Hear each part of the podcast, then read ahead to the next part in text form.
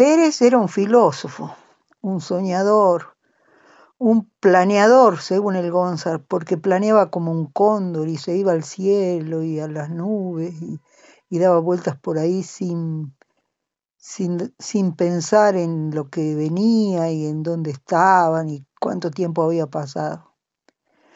No se podía pedir que cumpla horarios o compromisos, por, porque no los iba a cumplir, porque se olvidaba de todo y porque era un despiste total. Pero le pasaban cosas que solo a él podían pasarle por ese mismo despiste. Él decía que si él iba caminando por la calle y de frente venía alguien que se venía riendo de él, y él no conocía a esa persona, esa persona había estado con nosotros y nosotros le habíamos contado sus historias. Puede, puede haber sido, porque todo el mundo, a todo el mundo nosotros le contábamos sus historias y nos divertíamos con, con todo lo que le pasaba, pobre Pérez. Un día, una vez, se olvidó el auto en una playa de estacionamiento, abierto, con los vidrios bajos. Mejor dicho, estacionó en esa playa de estacionamiento porque él era visitador médico, valija, para ver unos médicos. Nunca pensó en cerrar el auto, ni menos en subir todos los vidrios del auto. Y se fue. Cuando volvió había un quilombo, todo el mundo gritando, estaba la policía, había venido alguien a esa playa y se había llevado todos los pasacasetes de todos los autos, menos del auto de Pérez.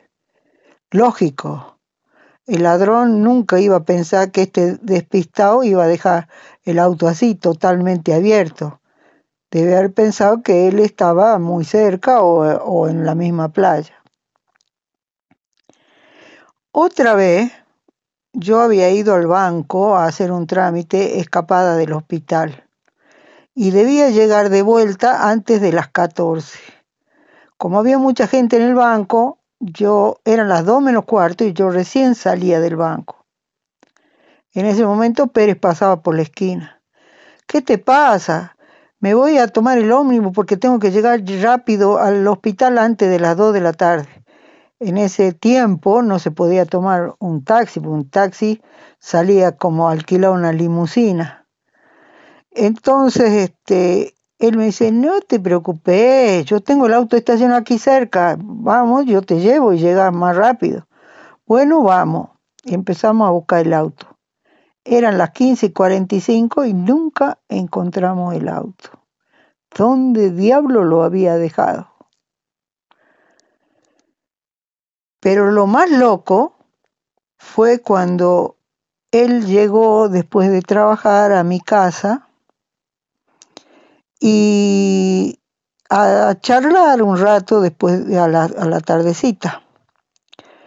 Entonces le dijimos, ¿querés tomar unos mates? Bueno, pusimos la pava y él dijo, voy al baño. Se fue al baño, nosotros nos sentamos, preparamos el mate y nos sentamos a esperarlo. De golpe sentimos un ruido así como ¡Bon! algo que se rompió, que se cayó, como si se hubiera eh, caído una pared, un ruido impresionante. Y sale Pérez del baño. ¿Qué pasó, Pérez? Chicos, disculpen, le rompí el inodoro. ¿Cómo no rompiste el inodoro? Vamos a ver, el inodoro estaba hecho mierda. No quedaba ni un, quedaba un buen, hecho bosta, estaba tirado en el piso el inodoro. ¿Y qué ha hecho? Y él nunca contestó, nunca nos dijo qué había hecho. Bueno, no se preocupen, yo mañana, mañana eh, vengo y los busco para que vayamos a, comprar otro, a buscar otro. Bueno, a la mañana siguiente nos busca y nos vamos a, a su casa. Y pasamos por su casa para pedirle plata, para sacar plata para comprar el inodoro. Y ahí estaba su esposa, la Marga, y le dice, voy a comprar un inodoro para los González porque se lo rompí ayer. Y la Marga dice, pero la puta, ese es el segundo inodoro que rompe en esta semana. ¿Qué había pasado? Había ido a la farmacia del Chato Medina y había, y porque era valija y porque el Chato era su tío, le había dicho, bueno, en, voy al baño. Bueno, pasa, entró al baño, fue al baño, salió del baño y pasó al lado del Chato que estaba atendiendo y le dijo, Chato, te rompí el inodoro, mañana te traigo otro. El chato pensó en, esa, en esas cosas que se dicen, te rompí el inodoro porque hice mucha caca, porque estaba dura, por esas razones. Él pensó que era eso, no le dio mucha bola.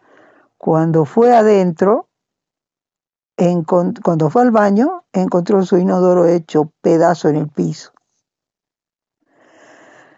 Así era Pérez. Por mucho tiempo tuve en mi casa una maceta muy original, un inodoro con unas plantas hermosas que me quedó de recuerdo.